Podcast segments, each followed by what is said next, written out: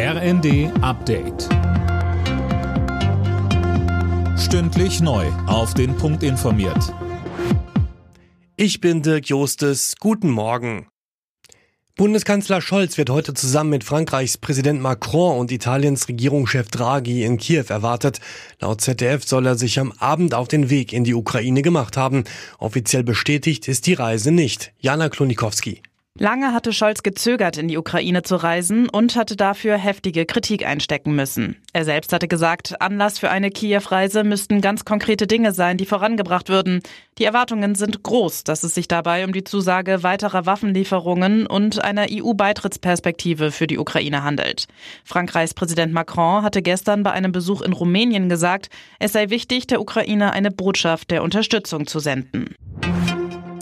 Die USA haben der Ukraine weitere Waffenlieferungen in Aussicht gestellt. Neben den USA wollen Deutschland und Großbritannien mehrfach Raketenwerfer und Munition liefern.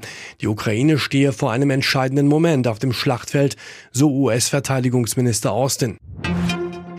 Russland liefert nochmal weniger Gas nach Deutschland. Nachdem Gazprom die Lieferungen vorgestern bereits um 40 Prozent gedrosselt hat, werden ab heute nur noch 67 Millionen Kubikmeter Gas pro Tag durch die Leitung Nord Stream 1 gepumpt.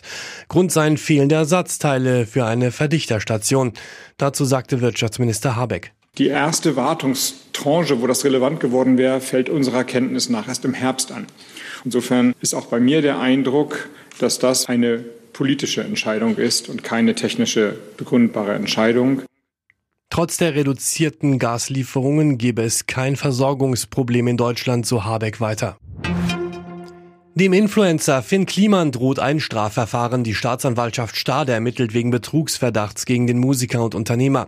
Zuvor hatte der Satiriker Jan Böhmermann über umstrittene Maskendeals Klimans berichtet. Alle Nachrichten auf rnd.de